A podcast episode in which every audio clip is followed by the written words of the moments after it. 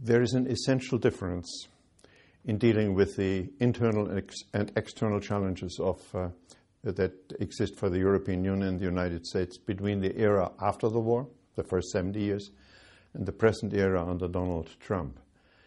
In earlier times, both sides could rely on common values, common rules, and that both sides adhere to these rules.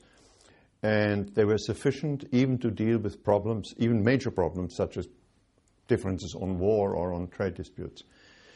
That common basis is now gone because Donald Trump challenges the shared values, such as belief in free trade, um, multilateral cooperation, respect in minorities, solidarity among allies. Uh, we are now in a situation that we can no longer trust the other side that these rules are adhered to. And that creates an enormous problem. And for the first time, an American president who, has, who represents a country that has built up this system of cooperation uh, rejoices when allies are in trouble or even shows Schadenfreude. That is a new experience. True, Europe has also problems, such as Brexit or the populism, but Europe still believes in the values that America once created, notably open free trade, democracy, and respect of minorities.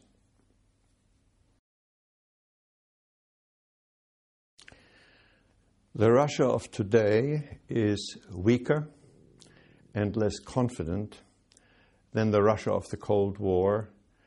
It is a Russia also in economic decline compared with the world outside, and that partially explains the behavior of external um, assertiveness and aggression and expansion, such as in uh, Ukraine, where Russia annexed uh, the Crimea or uh, intervened in East, East, East Ukraine or in Syria.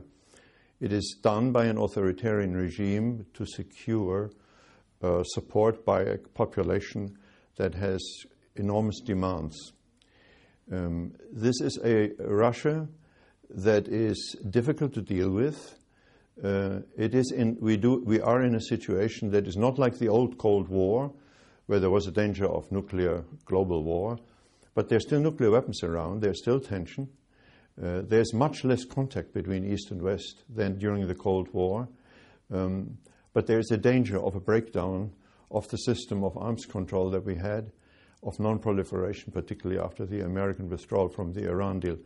So, in the era ahead, we theoretically need Russia for stability, but it is a very difficult Russia to deal with.